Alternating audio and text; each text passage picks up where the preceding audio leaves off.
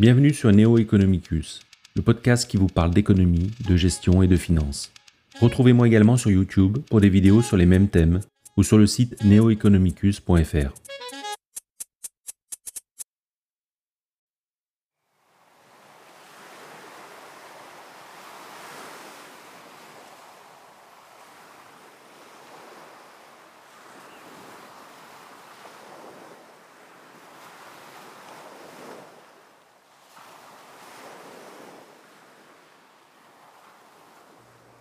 En 1881, l'économiste William Stanley Jevons, l'un des pères de la révolution marginaliste, écrit Les lecteurs attentifs de la richesse des nations auront sans doute noté qu'Adam Smith cite occasionnellement un certain monsieur Cantillon.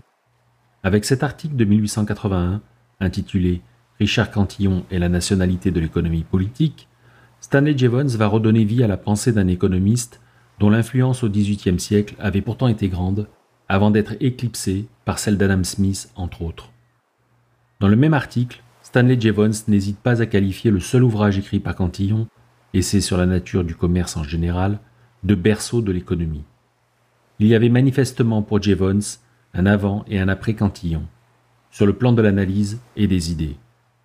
À la suite de cet article, d'autres auteurs vont se pencher sur la vie et l'œuvre de Cantillon et découvrir la pertinence, l'originalité et l'intemporalité de certaines de ses idées. Qui a étudié les mécanismes monétaires et n'a jamais entendu parler de l'effet Cantillon, par exemple? Il nous faut donc parcourir la vie et l'œuvre de ce grand économiste pour en comprendre toute l'importance et mesurer l'impact qu'il a eu et continue d'avoir sur de nombreux économistes, parmi lesquels on peut citer, outre Smith et Jevons, Quenet, Turgot, Bastia, Malthus, C ou encore, plus récemment, Hayek.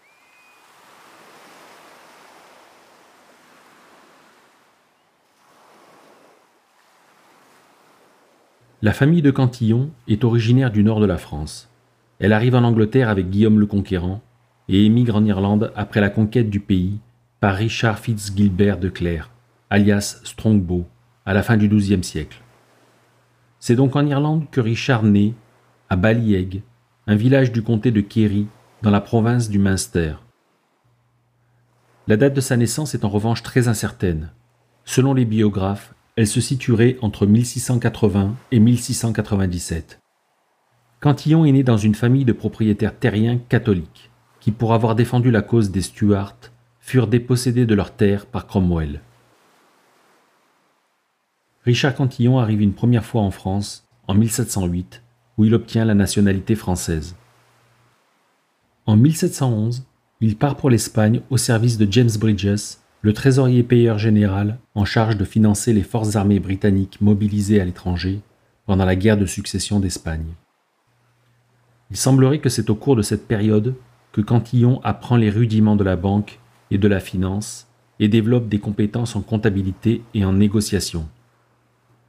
En particulier, il tient pour Bridges une double comptabilité. La première pour le Parlement, qui ne montre que des opérations normales et légales, et l'autre, privé celle-ci, qui intègre toutes les opérations d'enrichissement personnel de son employeur. Impressionné par son habileté, Bridges offre à Cantillon un emploi à Londres, que celui-ci refuse, et lui octroie un prêt de 2000 livres.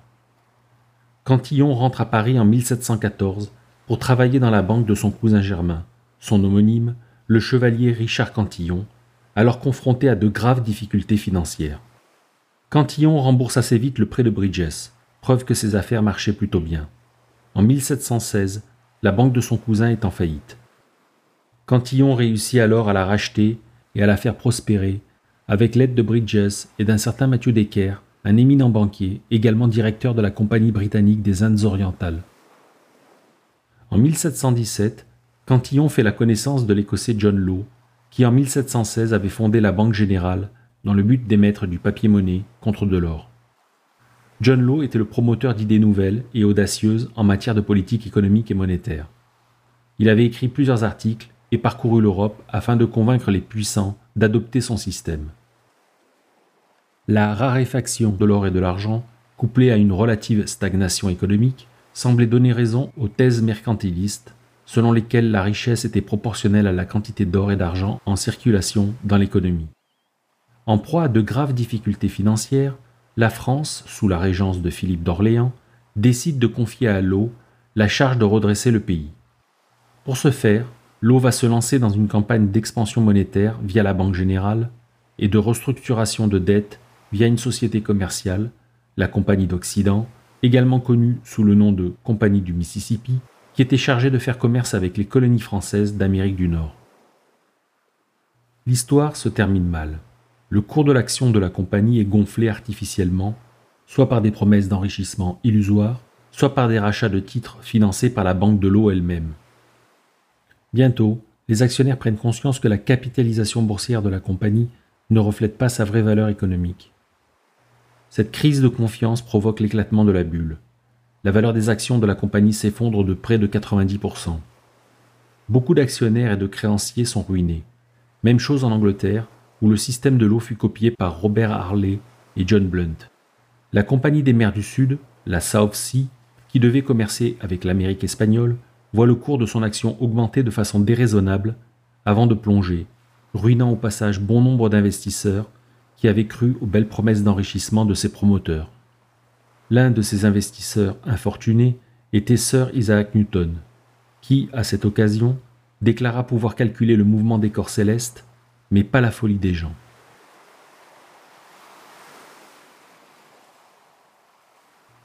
Cantillon voit assez tôt que le système de l'eau n'est pas sain. Il en tire néanmoins un grand profit en achetant et en vendant des actions au bon moment. Lorsqu'en 1720, il se rend compte que l'action de la Compagnie du Mississippi est beaucoup trop chère, il décide de procéder à des ventes à découvert dans l'espoir de se racheter plus bas après le dégonflement de la bulle. Ce comportement déplaît à l'eau lui promet la guillotine s'il ne quitte pas la France pour l'Angleterre dans les 48 heures. Cantillon s'exécute, mais continuera à spéculer contre la Compagnie du Mississippi depuis Londres et Amsterdam. Il spéculera également contre la Compagnie des mers du Sud à Londres. L'eau finit par rappeler Cantillon pour qu'il l'aide à restructurer la dette de la Compagnie du Mississippi qui est au plus mal. Convaincu que le système va bientôt s'effondrer, Cantillon décline l'offre. À la fin de l'année 1720, l'eau quitte la France en pleine débâcle boursière. Cantillon, quant à lui, fait fortune grâce à ses opérations spéculatives à Paris et à Londres. Son enrichissement va néanmoins lui attirer l'inimitié de ceux dont les finances n'ont pas connu le même sort. Certains vont jusqu'à le poursuivre en justice, l'accusant d'avoir profité de la situation illégalement et à leur détriment. En 1722, Cantillon épouse Marie Mahony, de qui il aura deux enfants, dont l'un d'eux, le garçon, meurt assez jeune. En 1734, la maison de Cantillon, située à Londres, prend feu.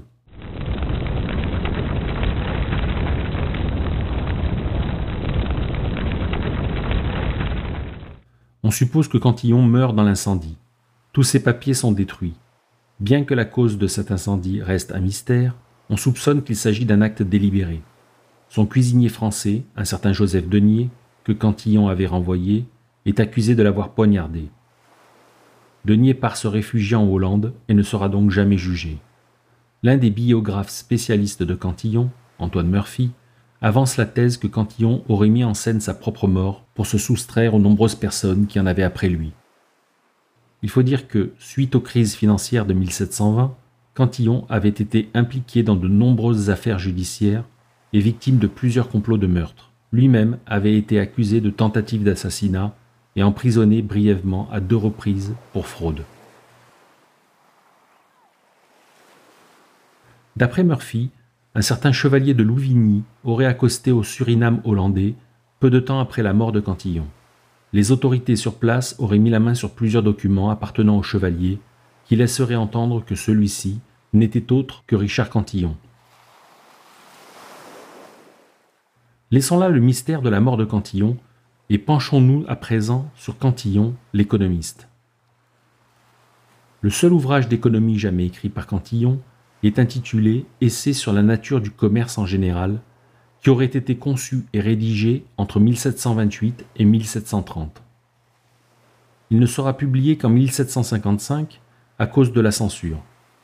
Entre 1734, date de la mort présumée de Cantillon, jusqu'à la date de parution de son essai en 1755, plusieurs exemplaires de son manuscrit ont circulé de main en main, et on ne sait pas bien d'ailleurs qui est réellement à l'origine de sa publication. L'essai de Cantillon comporte trois parties.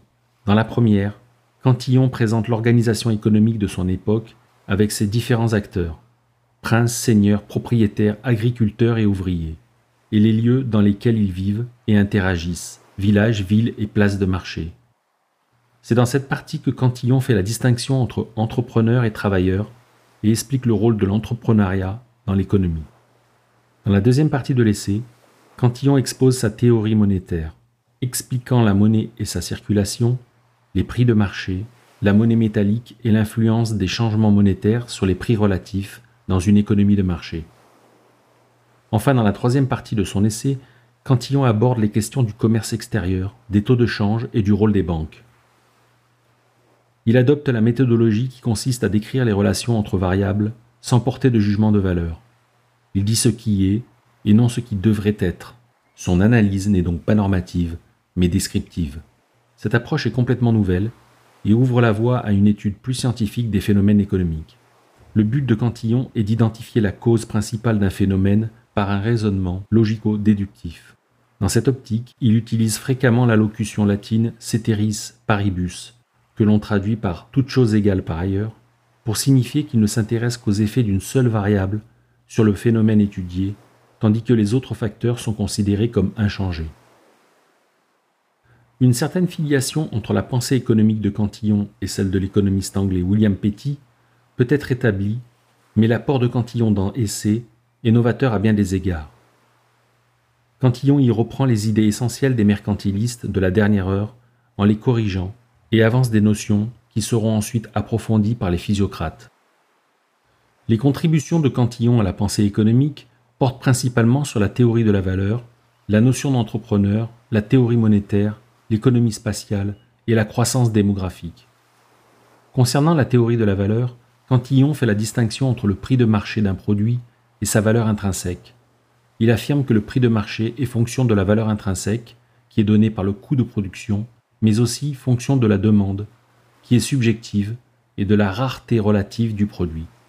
Cantillon a sans doute été le premier à considérer le rôle crucial de l'entrepreneuriat dans l'économie.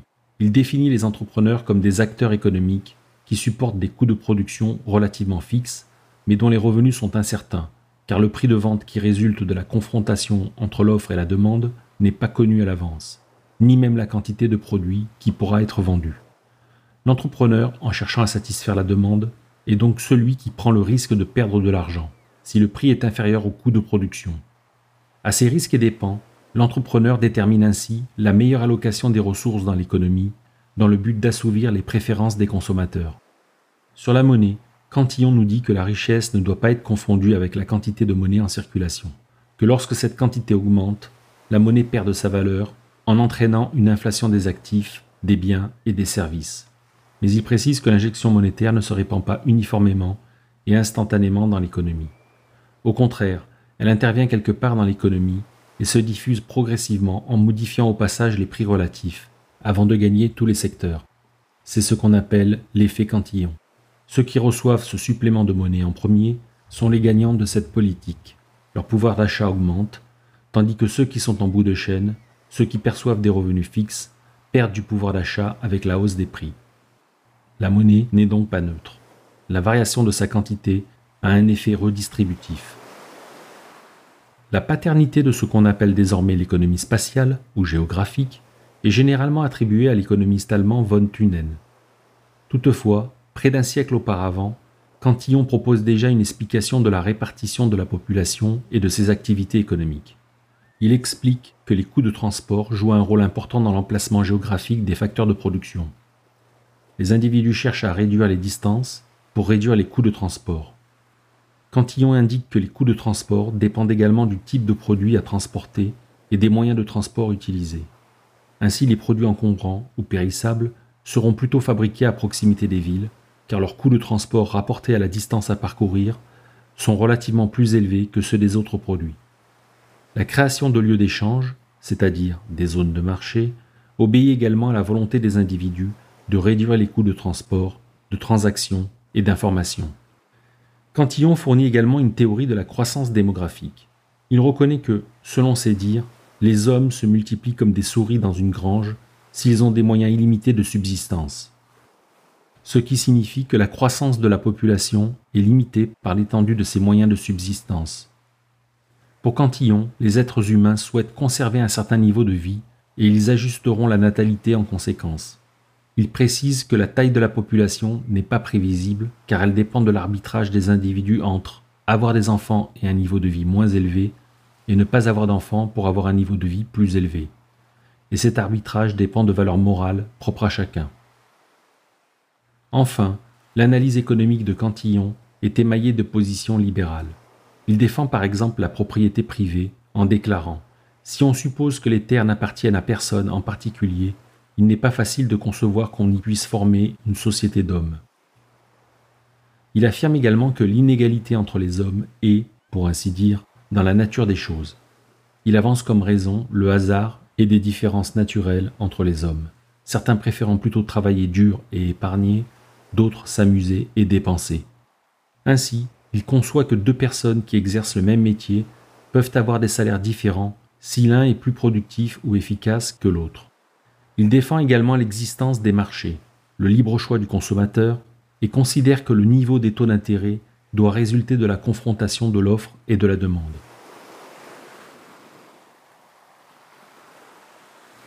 L'œuvre de Cantillon est en rupture avec les écrits de son temps sur l'économie. Cantillon corrige certaines idées mercantilistes et annonce les physiocrates. Un peu oublié pendant près d'un siècle, bien que présent dans les écrits de certains économistes tels qu'Adam Smith ou encore Jean-Baptiste C., il est redécouvert par Stanley Jevons qui lui donne une seconde vie. Certaines de ces idées continuent de nos jours à inspirer les économistes, en particulier ceux de l'école autrichienne d'économie.